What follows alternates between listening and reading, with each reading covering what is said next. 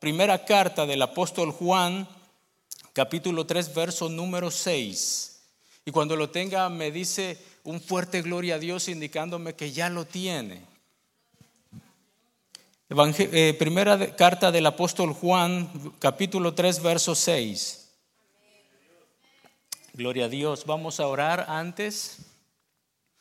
Cerremos nuestros ojos, Padre, te damos gracias por este día, por la oportunidad de congregarnos, de reunirnos en tu nombre, porque tenemos la esperanza viva, Señor, y nuestra esperanza viva está en ti, Señor, en que tú vendrás pronto por nosotros, en que tú guardas nuestra vida y la sostienes en el hueco de tu mano, Padre.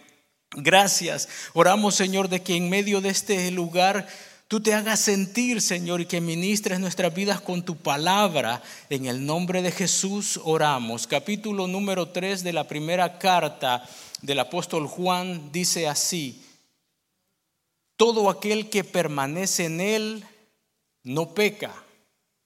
Todo aquel que peca no le ha visto ni le ha conocido. Nuevamente, primera de Juan verso 6 del capítulo 6 en la Reina Valera 1960 dice, todo aquel que permanece en él no peca. Todo aquel que peca no le ha visto ni le ha conocido. Puede tomar su asiento. Le invito a que me regale su atención. Eh, continuamos con la serie Semejantes a Jesús. ¿Cuántos quieren ser semejantes a Él? Yo creo que todos queremos ser semejantes a Jesús y esta noche el tema es permaneciendo en Él. ¿Cuántos quieren permanecer en Él? Mire, yo no sé a cuántos de ustedes les gustan los libros, yo traía dos para regalar en esta noche. Al final nos vemos. No vaya a chiriar y a buscar los temas ahí o preguntárselos a la hermana Iliana. Haga memoria, ¿verdad? Pero yo no sé a cuántos les han regalado libros en algún momento. Un libro es algo maravilloso. Yo recuerdo que hace algunos años alguien muy especial, eh, un amigo en Cristo en otra ciudad, me regaló un libro y ese libro eh, tenía un título que llamó profundamente mi atención eh, porque es un libro impresionante, ¿verdad? Eh, después de leerlo, yo tuve que investigar acerca de su autor y de cómo había sido su conversión al Evangelio. Y es que mire, su testimonio me hizo interesarme por leer otros libros que él ya antes había escrito. El título de ese libro es evidencia que exige un veredicto parte 2 y su contenido, si a usted le interesa, es una sólida y apasionada defensa de las doctrinas fundamentales del Evangelio, eh, refutando todas aquellas objeciones que históricamente se han levantado queriendo destruir la autenticidad de este glorioso Evangelio que usted y yo hemos creído.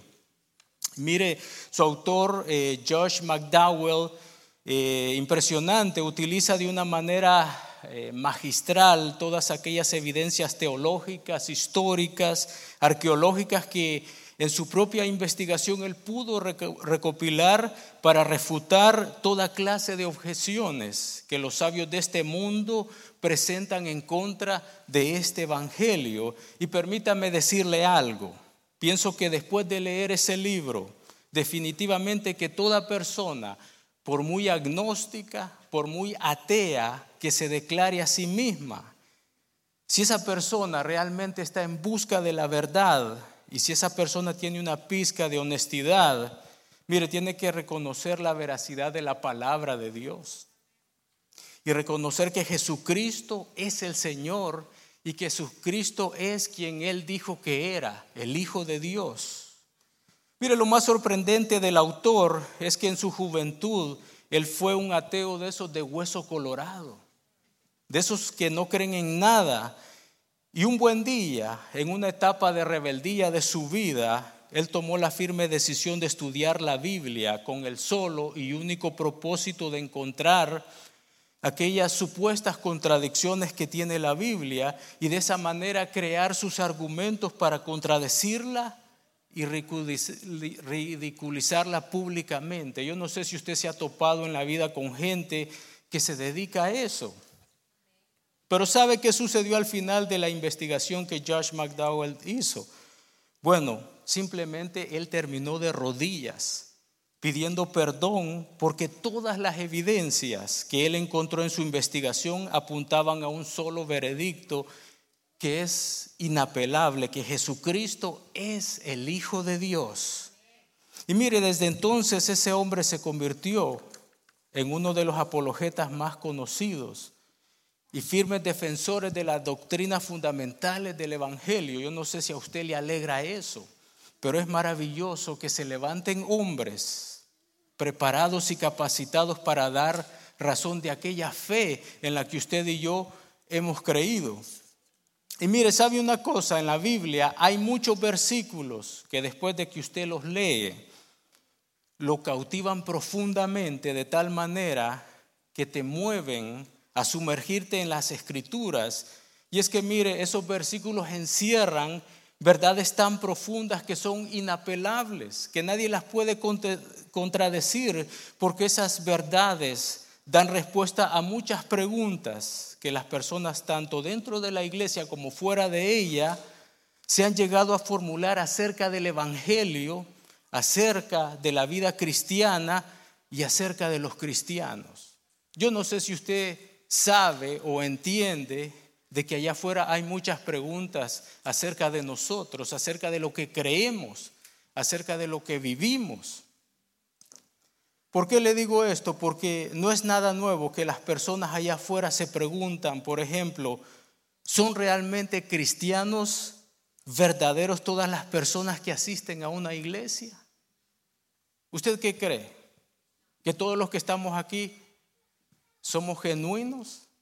somos verdaderos cristianos, todos nos vemos bien bonitos, bueno, no todos, pero nos vemos bien, nos vemos bien portados, eh, que no quebramos ningún plato, pero allá afuera la gente se pregunta, ¿será verdad que todos esos que entran por esos gates, por esas puertas, son cristianos verdaderos?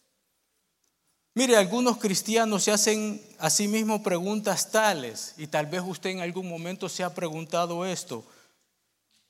¿Qué tan salvo soy? ¿Se ha preguntado alguna vez qué tan salvo soy?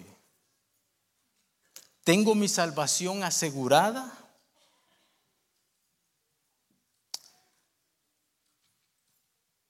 Porque muchas veces siento que si el arrebatamiento ocurriera en esta noche me quedaría. Hay personas que cuando no ven a nadie dicen, wow, el Señor vino y ya me quedé por desobediente.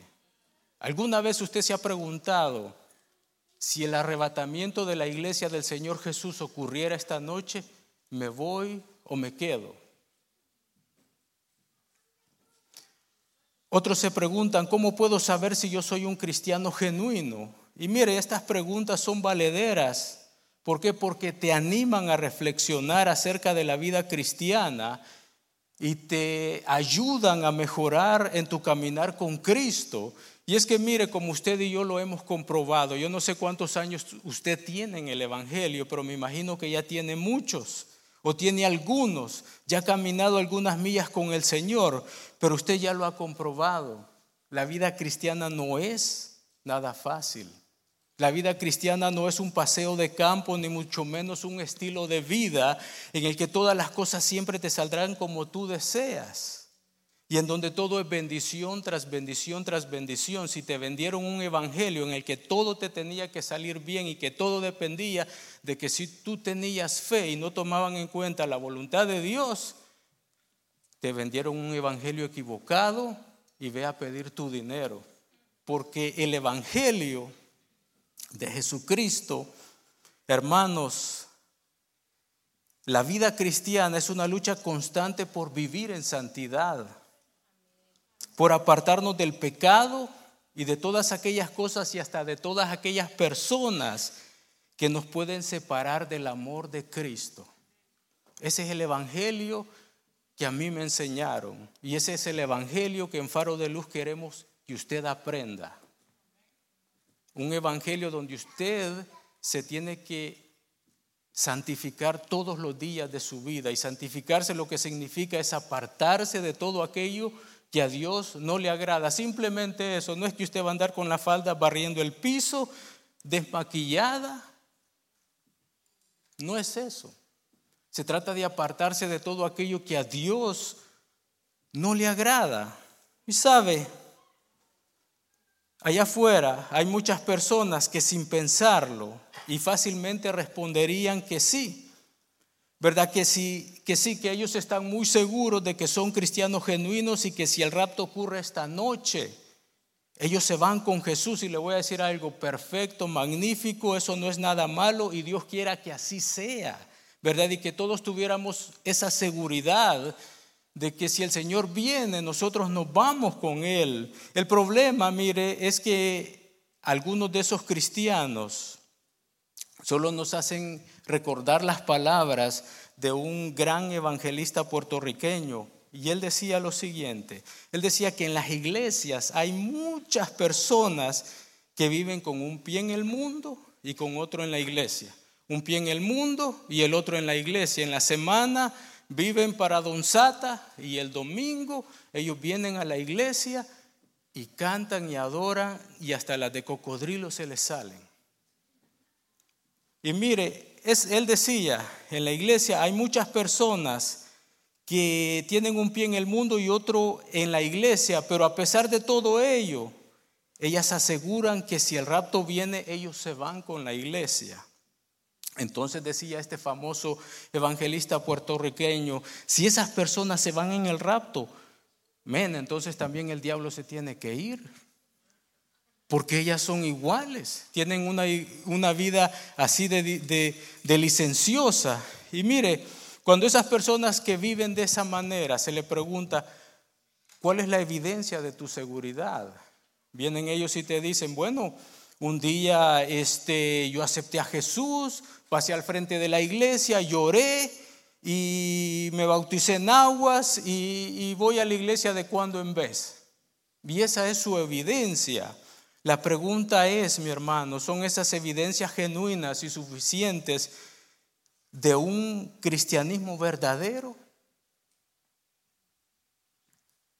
Y de un cristiano que cada día se parece más a Jesús.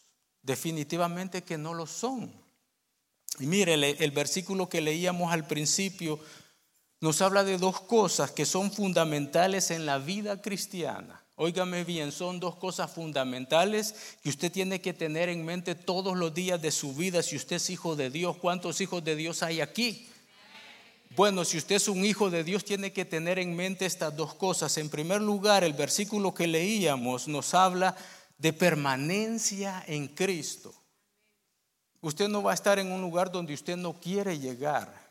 Usted va a estar en un lugar para permanecer allí. Usted tiene que llegar allí. El segundo punto de lo que nos habla el versículo que leíamos es acerca de evitar el pecado.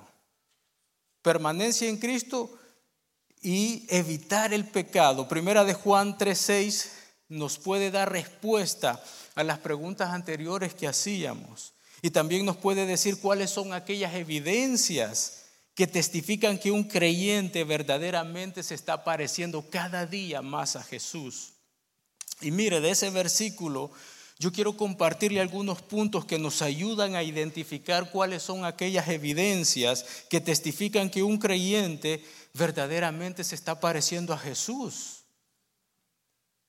Y que con el pasar del tiempo será semejante a Él.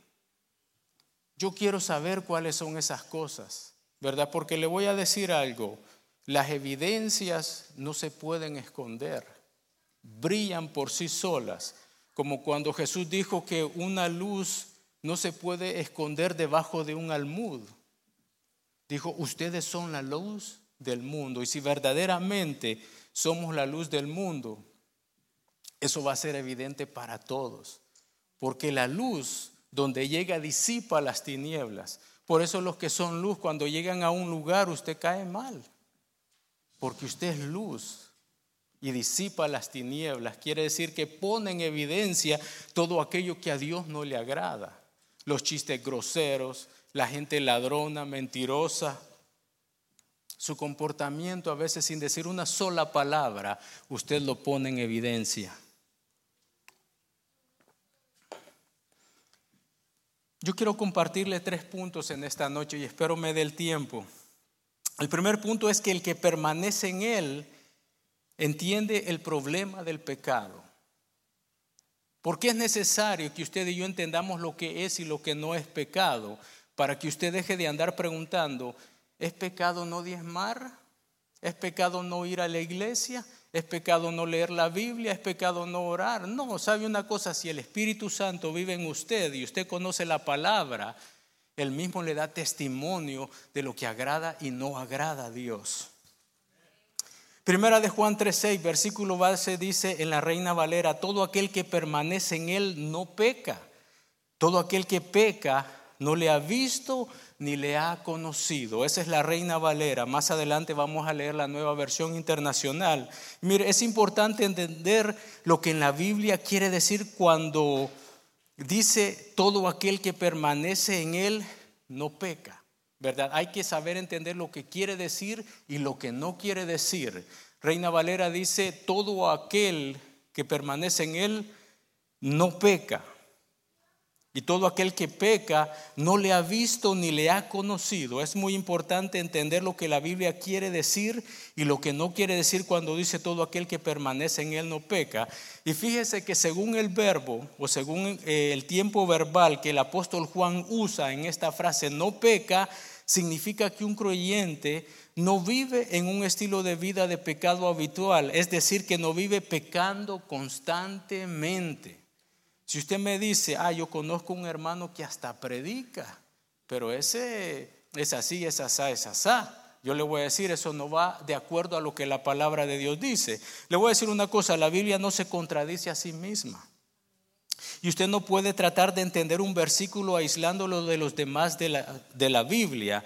Ahora, si vamos a Juan capítulo 1, verso 8, primera de Juan capítulo 8 dice, si decimos que no tenemos pecado, nos engañamos a nosotros mismos y la verdad no está en nosotros. Verdad interesante para los que eh, solo leen la Reina Valera, porque ellos podrían decir, si usted, eh, que, se contradice, vaya, si usted lee esos dos versículos por separado, eh, pensará que hay una contradicción.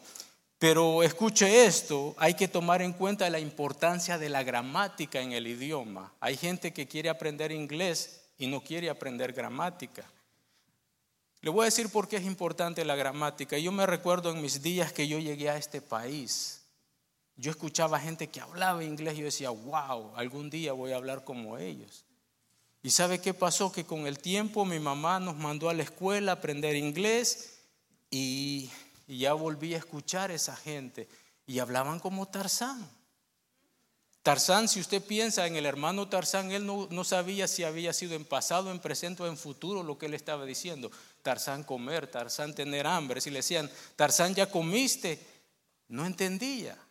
Entonces, de la misma manera ocurre en las lenguas originales eh, y gracias a Dios por todos aquellos que son expertos en las lenguas originales, porque dicen ellos de que cuando Juan 1.8 eh, dice, dice, si decimos que no tenemos pecado, nos engañamos a nosotros mismos y la verdad no está en nosotros, dice que la gramática indica que Juan está hablando de actos ocasionales de pecado.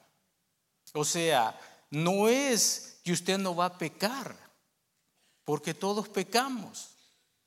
Si no vea lo que Salomón dice acerca de eso, lo que está hablando allí es de actos ocasionales de pecado, de pecados que se cometen por debilidad, por negligencia, por descuido. Y que la gramática, dicen los expertos de Primera de Juan 3.6, que es nuestro versículo base de esta noche, eh, indica que está hablando Juan de un estilo de vida de pecado estable y continuo. Es decir, alguien que vive pecando, así como usted y yo vivíamos antes de conocer a Cristo. ¿Cómo era su vida antes de conocer a Cristo? Usted vivía como se le daba su gana, tomando, bebiendo, maldiciendo, mintiendo, robando y haciendo todo. ¿Verdad? Eh, no había restricciones y por eso el apóstol Pablo dice, y Él os dio vida cuando estabais muertos en vuestros delitos y pecados. Es decir, vivíamos practicando el pecado. Juan, en el versículo base que tenemos, no está enseñando la posibilidad de una vida perfecta en este cuerpo pecaminoso. El tiempo que él usa, el tiempo presente griego, implicaba hábito, continuidad y secuencia ininterrumpida. Y por eso, cuando usted lee la nueva versión internacional, la traducción que ellos tienen es más correcta porque traduce los verbos de una manera correcta. Y si usted y yo vamos a Primera de Juan, en la nueva versión internacional, capítulo 3, verso 3, dice, todo el que permanece en él no practica el pecado. Ahí ya cambia la cosa, ¿verdad? Todo el que permanece en él no practica el pecado. Y dice que todo el que practica el pecado no le ha visto ni le ha conocido. Como las personas que no conocen a Dios. ¿Qué pasó cuando usted conoció al Señor? Yo no sé si se recuerda del día, la hora y el momento en el cual usted le entregó su vida al Señor. Yo me recuerdo como si fuera ayer. Literalmente usted siente que una carga de pecado le han quitado la culpabilidad y usted empieza a ver las cosas diferente y con el pasar de los días dice, wow, ¿cómo era posible que yo fuera tan sinvergüenza? Que no me importara lo que hiciera. ¿Por qué? Porque algo pasó. Todo el que permanece en él no practica el pecado. Todo el que practica el pecado no le ha visto y ni le ha conocido. Entendamos una cosa, mi hermano, un estilo de vida pecaminoso y habitual es incompatible con la permanencia en Jesucristo. Alguien que vive pecando no puede permanecer en Cristo. Romanos nos muestra que cuando una persona viene a los pies de Jesús y sus pecados son perdonados y la gracia de Dios se extiende, esa persona cambia radicalmente porque experimenta lo que conocemos como el nuevo nacimiento.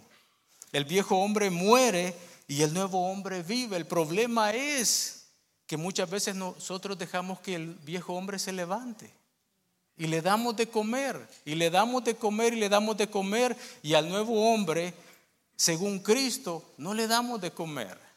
Y ahí es donde comienzan los problemas espirituales para el creyente. Pero si un cristiano es realmente genuino, si usted es de verdad, mire, es imposible que usted ahora se sienta cómodo viviendo permanentemente en una vida de pecado. Por eso es incomprensible que alguien que tiene un pie en el mundo y otro en la iglesia diga que se va en el rapto. No se va a ir. No se va a ir, se va a quedar, se lo aseguro yo. No yo, sino las escrituras se lo aseguran. La pregunta para usted y para mí, ¿pecamos todavía?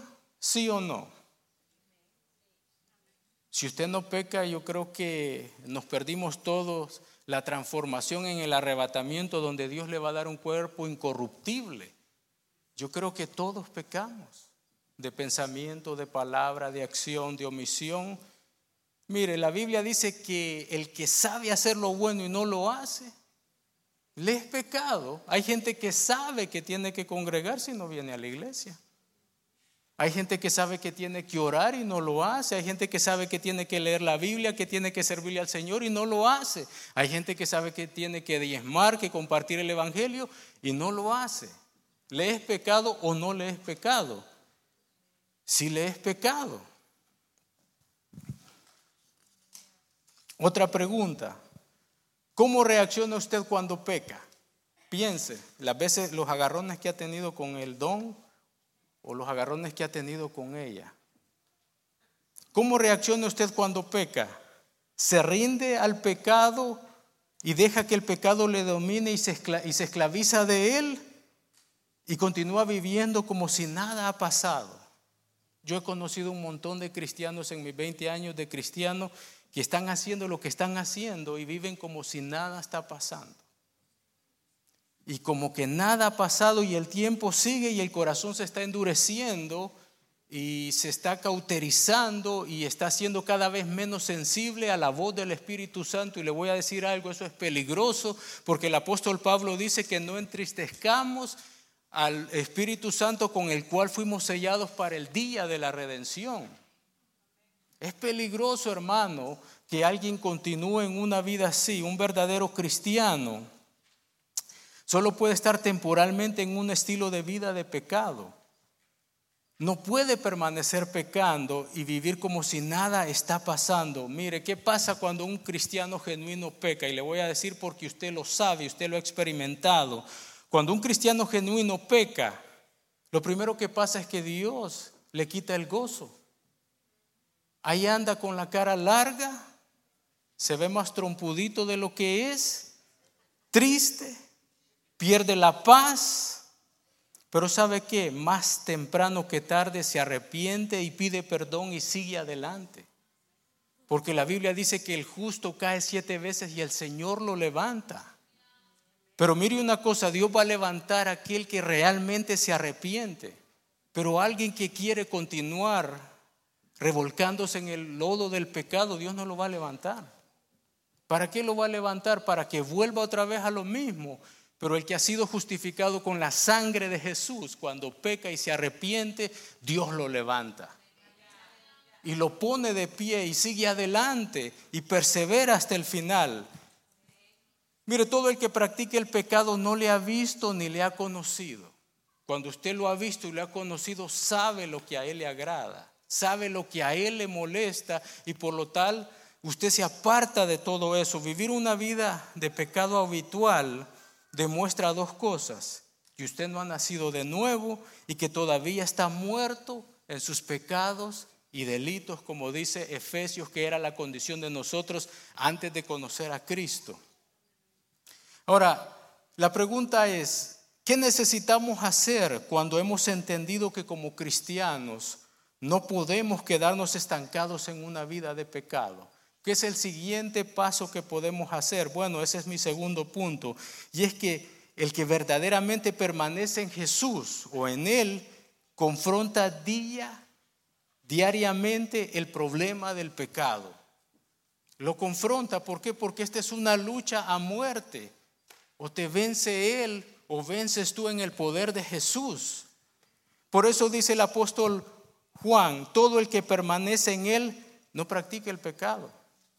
Usted sabe que es practicar, ¿verdad? Es hacer algo una y otra y otra vez y otra vez y cada vez se va haciendo más perfecto en lo que hace y por eso la gente cada día es más mala porque practica el pecado de tal manera que se vuelven unos expertos en hacer lo malo y no tienen eh, nada en el corazón que los haga sentir mal. Y mire, la mejor manera de enfrentar y de combatir el pecado es como decía alguien, quemando las naves que constantemente nos quieren llevar a practicar el pecado. Yo no sé si usted alguna vez escuchó esa famosa frase quemar las naves o quebrar los puentes, pero la frase quemar las naves, mire, es una expresión muy conocida. Quemar las naves significa que usted se lanza por un objetivo a la desesperada. Eso es lo único que tiene y por eso quema las naves y renuncia a toda posibilidad de dar marcha atrás ante un posible fracaso. La frase quemar las naves es interesante porque tiene su origen tres siglos antes de Cristo. Y se dice que esa frase nace eh, a partir de una maniobra militar cuando el Alejandro Magno, Alejandro el Grande, llegó a la costa de Fenicia, observó que sus enemigos eran tres veces mayores en número que él y su tropa se veía derrotada, desalentada, antes de ir a pelear la batalla. Es casi como cuando nosotros vemos al mundo. A veces el mundo se ve más fuerte que nosotros, sus tentaciones, eh, los placeres, pero sabe que el que está con nosotros es más fuerte que el mundo. ¿Y sabe qué pasó? Entonces Alejandro Magno desembarcó y lo primero que hizo fue mandar a quemar todas sus naves. Ya no había vuelta atrás. Y mientras sus flotas ardían en el fuego, reunió a todos sus guerreros y les dijo, miren cómo se queman los barcos. Y les dijo, debemos salir victoriosos en esta batalla, ya que solo hay un camino de vuelta y es por el mar.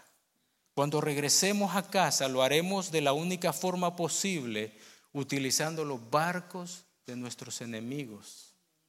Había que vencer. Y mire hermano, Dios quiere que todos sus hijos quememos todas aquellas naves que nos puedan llevar de regreso a practicar el pecado.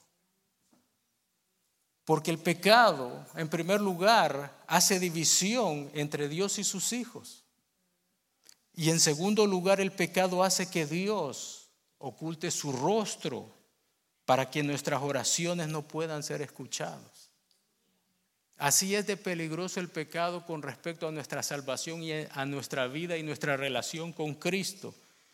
Y mire, el apóstol Juan, el apóstol Juan, el apóstol del amor, dicen algunos, eh, él era bien amoroso en sus palabras y él dice esto, el que practica el pecado no le ha visto ni le ha conocido, pero en palabras amorosas dice, el que practica el pecado es del diablo, porque el diablo peca desde el principio. Así que todo aquel que practique el pecado, su daddy no es el Señor Jesús, no es el Dios y Padre de nuestro Señor Jesucristo, su daddy es don Satan. Mira hermanos, Dios quiere que nosotros quememos todas aquellas naves. ¿Cuáles son aquellas naves que a ti te están llevando de regreso al pecado? Algunas veces es la tecnología nos hace recordar cosas que hacíamos antes, algunas veces es la música mundana. Hay gente que dice, ¿puedo escuchar música mundana? ¿Qué te recuerda la música mundana? ¿Dónde andabas en tu juventud con los vagos que, que parabas, como dicen algunos, las cosas que hacían? ¿Quién era tu novio o tu novia? Y empiezas a pensar, ay, ¿qué estará haciendo la Gertrudis? ¿Se habrá casado? le habrá ido bien. Y ya usted empieza a ir a, al Face y a buscar la Gertrudis Altagracia. Y le empieza a buscar allí a ver cómo le fue. Y de repente la encuentra y sale así ella, ¿verdad? Con la boca medio torcida, con una foto de hace 20 años y 50 libras menos. Y ya usted empieza a escribirle y se genera un montón de cosas.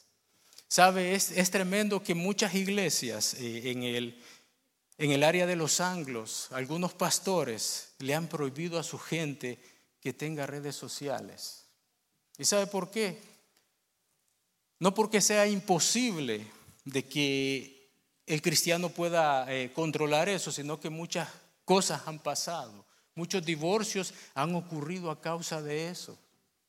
La palabra de Dios dice que Él a nosotros nos ha dado un espíritu de amor, de poder y de dominio propio. El problema es que no toda la gente está dispuesto a desarrollar esas cosas y vivir de la mejor manera en este mundo de pecado. Mire hermano, dice el apóstol Juan eso, que el que practica el pecado es del diablo. Podríamos decir que quemar las naves fue el método que Dios utilizó con Abraham Mire lo que dice Génesis 12.1. Pero Jehová había dicho a Abraham, vete de tu tierra, de tu parentela y de la casa de tu padre a la tierra que te mostraré. Y haré de ti una nación grande y te bendeciré y engrandeceré tu nombre y serás bendición. Usted conoce la historia. Abraham nace, crece, se educa y se casa en una familia y en una tierra de idólatras. Por eso cuando Dios comienza a tratar con su vida, lo primero que le pide hacer es que rompa con todos esos lazos, que no tenga nada que ver con Aram y con todo lo que allá ocurría. Si usted conoce la historia extrabíblica acerca de cómo fue la conversión de Abraham, es impresionante todo lo que pasaba allá y usted entiende más porque el Señor le dice, ¿sabes qué? Vete de tu tierra, de tu parentela, a un lugar que yo te voy a mostrar. Eso es lo primero que Dios hizo cuando empezó a tratar con Abraham. ¿Por qué? Porque Él quería que Abraham y su descendencia le conocieran como el único Dios verdadero y que Él se apartara de toda la idolatría de allá donde Él era. Y sabe una cosa, Abraham obedeció a medias. Y usted sabe que obediencia, obediencia a medias no es lo que Dios quiere. ¿Y qué pasó? Bueno, Abraham obedece a medias porque se lleva a Lot con él y esto le causó muchos problemas, le causó que el plan de Dios en su vida se retrasara y fue hasta que Abraham, a causa de esos problemas, de esas dificultades, se tuvo que separar de Lot, que Dios le volvió a hablar y dio continuidad al plan que Dios tenía con, con Abraham. Y Jehová le dijo a Abraham, mire Génesis 14, 14, 16. Y Jehová le dijo a Abraham, después de que Lot se apartó de él, alza tus ojos y mira desde el lugar donde estás hacia el sur y hacia el norte y al oriente y al occidente, porque toda la tierra que ves te la daré a ti y a tu descendencia para siempre, y haré tu descendencia como el polvo de la tierra, que si alguno puede contar el polvo de la tierra, también tu descendencia será contada. Mire hermano, yo le pregunto esto, ¿no será que hay cosas que todavía Dios no ha continuado en tu vida porque no te ha separado completamente de algún pecado? Mire, a muchos Dios les ha dado dones, talentos, habilidades y capacidades impresionantes, pero no terminan de despegar porque hay algo. A lo mejor hay un Lot que tiene atravesado por ahí y no lo quiere dejar ir porque es su sobrino favorito porque es su pecado favorito, porque es su pasatiempo que viene arrastrando desde hace años. Hermanos, evaluémonos a nosotros mismos, incluso nuestra cultura, nuestras tradiciones y costumbres, de dónde venimos. Evaluemos nuestros pasatiempos, nuestras metas terrenales, porque le voy a decir algo, aunque usted no lo crea y piense que es exageración, muchas de esas cosas nos pueden llevar a practicar el pecado. Nos pueden llevar a poner a Dios en un segundo plano. Y sabe una cosa, para Dios siempre es el primer lugar.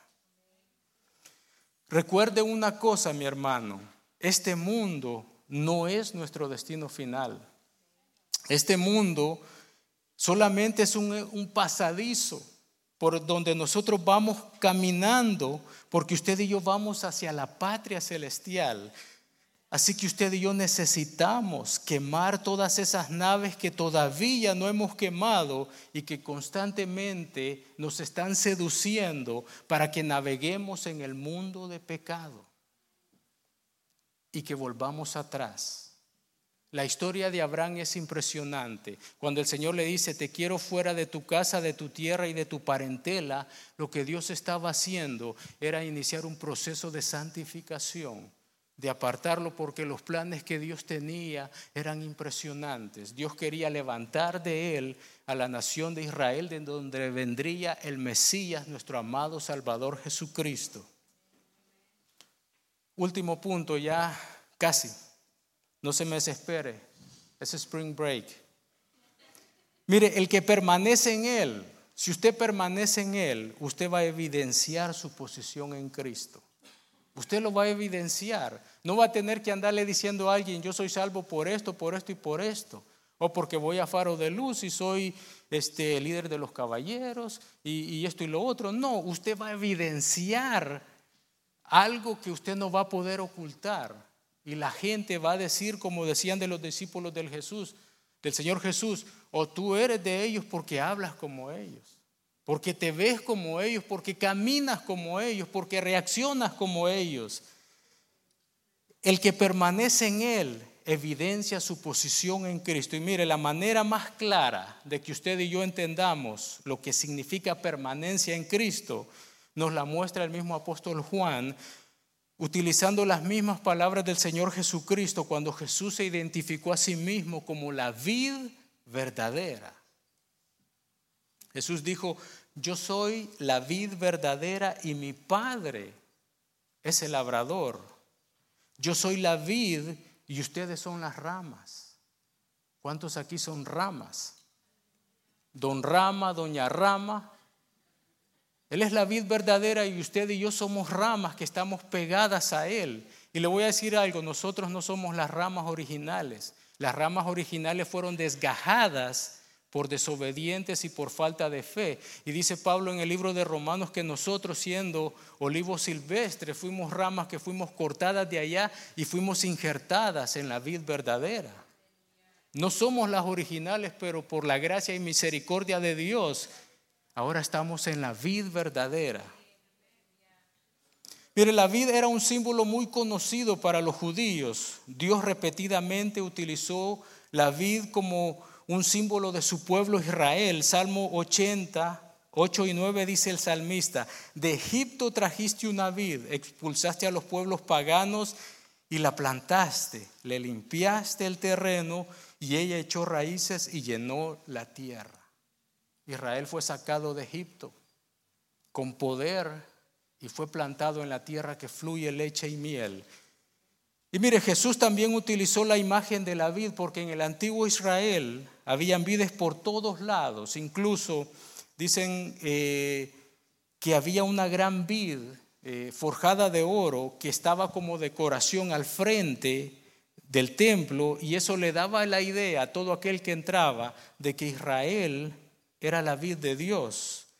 Pero lo interesante de todo esto, mis hermanos, es que a pesar de que Israel era como una vid que Dios plantó, pero por su constante desobediencia a la palabra de Dios, Israel casi siempre es presentado por los profetas como una vid, pero en un sentido negativo, una mala vid.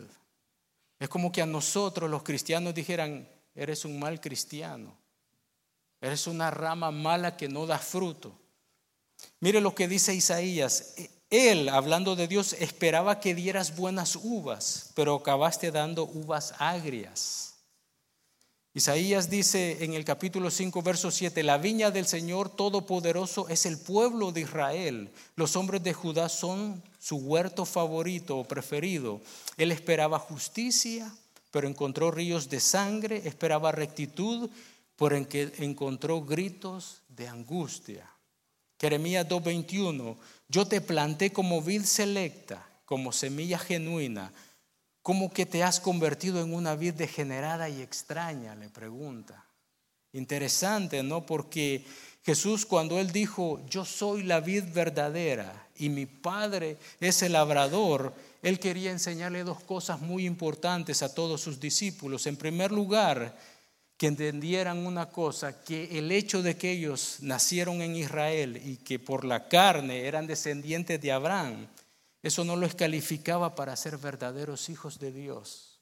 Así como a usted y a mí el hecho de ser parte de una iglesia, miembros, que hasta tengamos un privilegio, eso no nos califica para ser hijos de Dios. El hecho que su mamá, su abuela, su tatarabuela, eh, todas iban a la iglesia y la trajeron aquí o lo trajeron aquí y usted echó los dientes debajo de las sillas y se dormía y creció y de repente todos le decían hermano eso no significa que usted sea un hijo de Dios. En segundo lugar, los discípulos tenían que entender que su primera identificación ahora ya no era con Israel, tenía que ser con Jesucristo, ¿verdad? Y él quería que ellos entendieran que sus raíces tenían que estar en él. Ya no es, ¿se recuerda usted cuando Juan el Bautista le dijo a los judíos, que fue a predicarles y les dijo atajo de víboras, arrepiéntanse. Les dijo, si Dios quisiera hijos de Abraham, de las mismas piedras levantaría a los hijos. O sea, quiere decir esto, de que no por el hecho de que alguien sea parte de una iglesia, de una congregación, y que hasta tenga privilegios y hasta predique y sea alguien importante que brilla, eso lo califica como hijo de Dios. El Señor le estaba diciendo, ustedes tienen que tener las raíces en mí, porque yo soy la vid verdadera. Jesús le dijo, yo soy la vid verdadera y ustedes son las ramas. Pero mire esto bien interesante, toda rama que en mí no da fruto, dice que la corta. Pero toda rama que da fruto la poda para que lleve todavía más fruto. Jesús nos está hablando de dos tipos de ramas, las que no dan fruto y las ramas que sí dan fruto. Le pregunto a usted, póngase la mano en la conciencia si es que la tiene todavía y respóndame, ¿qué tipo de rama es usted? ¿Es de las ramas que dan fruto o es de las ramas que no dan fruto?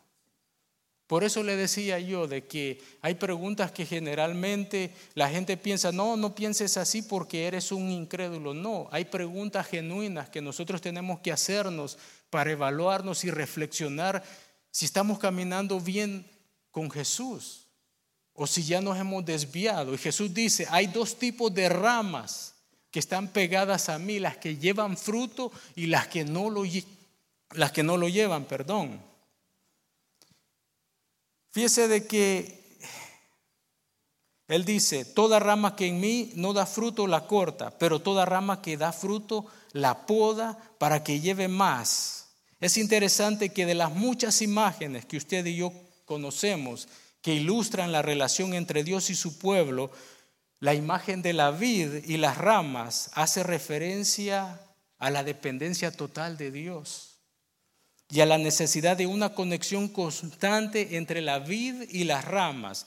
Las ramas dependen de la vid mucho más de que lo que depende una oveja de su pastor o de lo que un niño depende de su padre.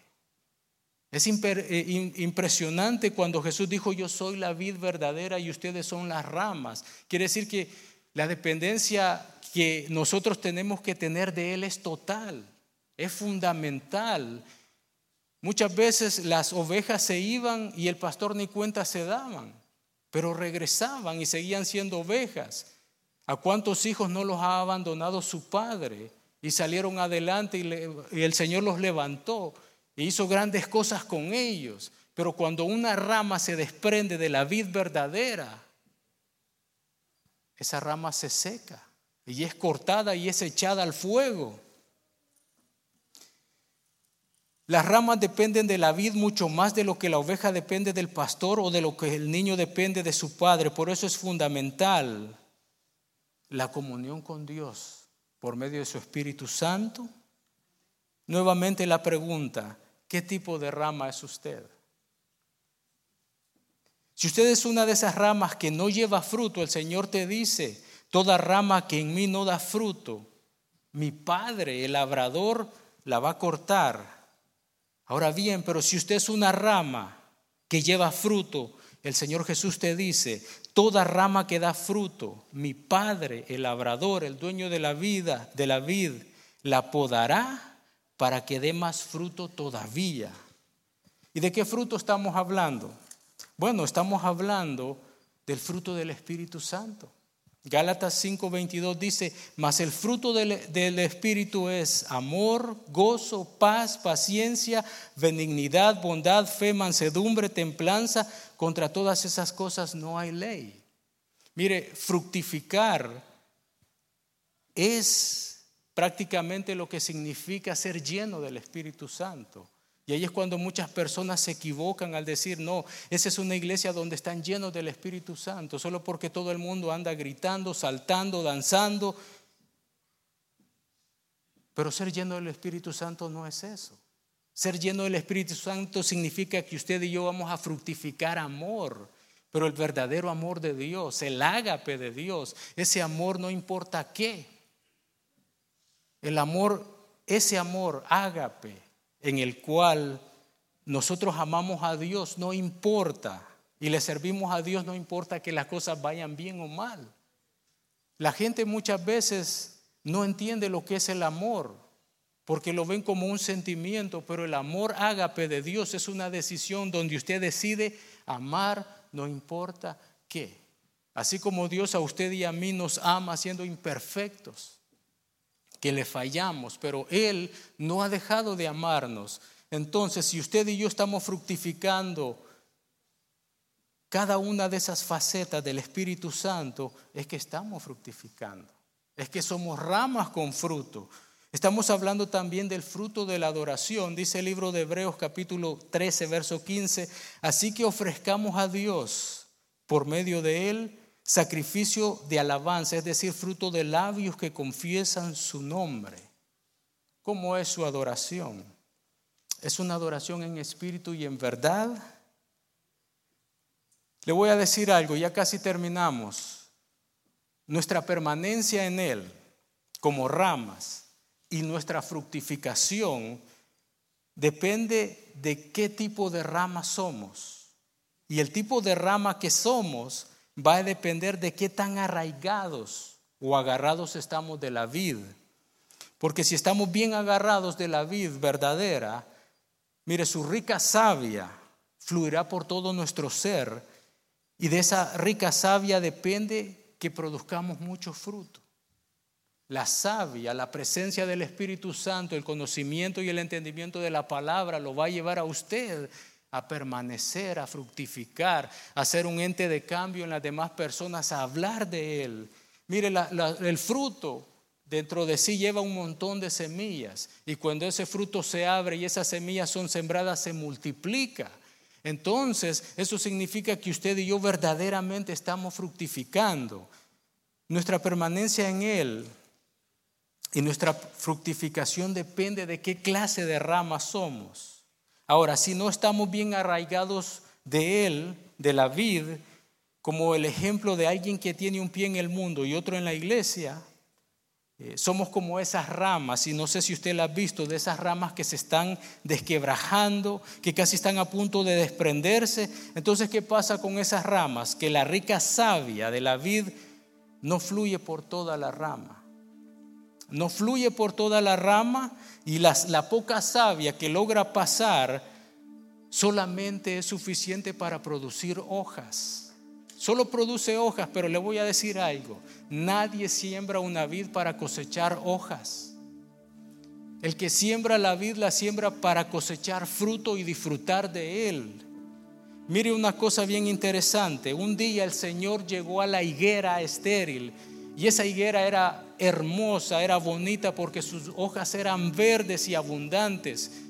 Y buscó y buscó fruto y no lo había. En las iglesias hay un montón de gente que son como la higuera estéril. Brillan, brillan y brillan, pero cuando el Señor empieza a buscar, no hay fruto. Por eso yo le voy a decir algo. Usted no se impresione por alguien que brilla. ¿Por qué? Porque si no hay fruto, entonces no es una rama verdadera. Yo me recuerdo de algo que alguien dijo. Cuando el Señor habló y le dijo a muchos que le decían, Señor, en tu nombre echamos fuera demonios, en tu nombre predicamos, en tu nombre hicimos milagros. Y el Señor les dijo, apartados de mí, hacedores de maldad, no los conozco. Y sabe una cosa, esa palabra es dura porque cuando usted ve a un ministro, a un hombre de Dios, predicando la palabra y pasan todas esas cosas, y usted ve a otros que hacen lo mismo y que viven como se les da la gana. Y usted dice, wow, pero ¿cómo es posible que Dios respalde a esta gente que hace todas estas cosas, echan fuera demonios, eh, sanan enfermedades por el poder de Dios? Pero si hay una cosa, Dios respalda su palabra. Pero un día ellos podrán hacer y deshacer y ser un escándalo para la obra de Dios en la tierra. Y usted conoce muchos de esos ejemplos. Pero un día el Señor les va a decir, apartados de mí, hacedores de maldad, no los conozco. Así que usted no se impresione por lo mucho que una persona puede brillar. ¿Qué tipo de rama es usted? Tal vez usted dirá, bueno, no estoy seguro. Le voy a decir algo, de una cosa usted debe de estar seguro, segura y seguro, y es que si usted y yo somos una rama de la vid del Señor, a toda rama le llegará sus vientos fuertes, sus vientos huracanados, sus tempestades que la muevan de allá para acá y para allá, porque tratará de arrancarlo de la vid. Y mire, y es en medio de esos vientos fuertes y huracanados de la prueba que las ramas comienzan a desquebrajarse y a desprenderse de la vid si no están bien agarradas. A usted y a mí nos van a llegar esos días. Hay dos tipos de cristianos, el que está siendo probado y el que va a ser probado. Yo no sé cuál es su situación ahora. Lo que yo le quiero decir es que se agarre de la vida. Agárrese con uñas y dientes de la palabra de Dios. No deje de venir a estos estudios. Mire, hay gente que no le gusta que se le predique esta palabra. Hay gente que le gusta que le digan pura bendición. Pero yo le voy a decir una cosa. Yo prefiero que me hablen la palabra de Dios como es, a que después el Señor me diga, ¿sabes qué? No te conozco, apártate de mí. ¿Cómo reaccionas ante los vientos de prueba? Empiezas a descuidar tu comunión con Jesús y comienzas a separarte de Él. Hay personas que cuando Dios empieza a removerles el piso, empiezan a llorar y a decir, Dios se olvidó de mí. Tú ya no me quieres, como decía alguien. No, no es así, mi hermano. Permanencia en Él es comunión con Él. Es intimidad con Jesús por medio de su Espíritu Santo, su palabra, la oración. Y mire, y es allí donde usted y yo nos arraigamos de Jesús. Si usted es un hombre o una mujer de oración, ni un huracán categoría 6 lo va a poder, arrancar de la vid verdadera. Regáleme dos minutos más. Mire, Juan 15, 5 dice, el que permanece en mí, como yo en él, dará mucho fruto. Hay personas que permanecen o quieren permanecer en Jesús a su manera, porque tienen su onda. Usted quiere permanecer en Él, hágalo a la manera de Dios, porque hay dos condiciones. El Señor dice, el Señor dice, el que permanece en mí, como yo en Él. ¿Sabe una cosa? Jesús va a permanecer en usted si usted permanece a la manera de Él. Porque aquí el que manda y da las órdenes es Él. Hay tantos cristianos dentro de las iglesias que ellos quieren servirle a Dios como ellos quieren. Pero la cosa no es así. Usted tiene y, yo tenemos que permanecer en Él a la manera de Él. El que no permanece en mí es desechado, se seca, como las ramas que se recogen y se arrojan al fuego y se queman. El cristiano que permanece en Él, indiscutiblemente que va a fructificar. Y una de las cosas más satisfactorias, óigame bien, para un viñador es mirar la abundancia de fruto en su vida. Es mirar que esas ramas están cargadas de frutos. Por eso el Señor Jesús decía, Él decía, mi Padre es glorificado cuando ustedes dan mucho fruto y muestran que son mis discípulos. Usted quiere glorificar a Dios, fructifique. Usted no lo va a impresionar a Dios con sus gritos, con sus lágrimas de cocodrilo y con todas esas cosas. Usted lo va a impresionar a Él cuando usted fructifica, cuando el gozo, la paz, el amor, la benignidad y todo eso fluye e impacta a las demás personas y ellas dicen, wow, yo quiero ser como esa hermana de faro de luz. Yo quiero ser como esos jóvenes y esos caballeros que van a esa iglesia, irradian la presencia de Dios. El fruto del Espíritu es maravilloso. Mire, la iglesia de los Corintios hablaban lenguas todas, tenían los dones, pero era la iglesia más carnal con la que el apóstol Pablo tuvo que lidiar. Hasta pusieron en duda su apostolado. Todo aquel que lleva fruto lo limpiará. Mire, esa palabra para limpiar es la misma que es traducida como purificar en otros lugares la misma palabra podría aplicar a podar o purificar.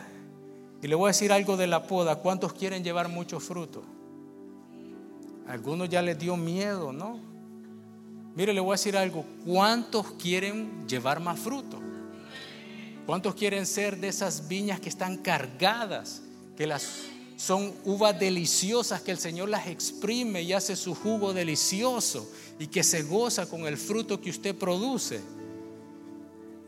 Mire, si usted quiere llevar mucho fruto, le voy a decir algo, hay que pasar por la poda. Y en la vida de los creyentes la poda es productiva, pero también es un proceso doloroso. Los cristianos más productivos que usted ha conocido, los cristianos más fructíferos, son aquellos que Dios ha podado, que Dios ha purificado todo aquel que lleva fruto lo limpiará para que lleve más fruto. Ese es el deseo de Dios. Y mire cuál es el medio que Dios utiliza para limpiar, para podar. Es simplemente la palabra de Dios. Ese es el instrumento que el Padre, el labrador, usará para limpiar nuestras impurezas. Ahora le voy a describir cómo es ¿O qué dice la palabra de Dios de sí misma? Dice que la palabra de Dios es viva y eficaz y es más cortante que toda espada de dos filos y penetra hasta partir el alma, el espíritu, las coyunturas, los tuétanos y discierne los pensamientos y las intenciones del corazón. Por eso es que cuando la palabra de Dios es predicada, lo golpea a usted y a mí, nos hace ver que nuestras intenciones, nuestras motivaciones muchas veces son malas, son egoístas y el pecado nuestro queda expuesto. Pero ese es el método de Dios. El método de Dios es doloroso. La palabra de Dios es, ese agente limpiador porque condena el pecado, inspira que usted y yo vivamos en santidad, nos anima que crezcamos espiritualmente y nos da la revelación para poder obtener la victoria en Cristo Jesús. ¿Está usted como discípulo dispuesto a someterse al instrumento de limpieza del labrador para que remueva sus impurezas? ¿Está usted dispuesto a someterse a la palabra de Dios? Mire, Jesús lo utilizó y cuando él pronunció esta parte de la vid verdadera, esa limpieza ya había comenzado a surtir efecto y en vez de doce, ahora solamente habían once discípulos. Mire, quiera Dios y póngase de pie, quiera Dios que todos los que estamos aquí, los que faltan día a día, voluntariamente, permitamos que la palabra de Dios nos limpie para poder permanecer en Él y llevar mucho fruto.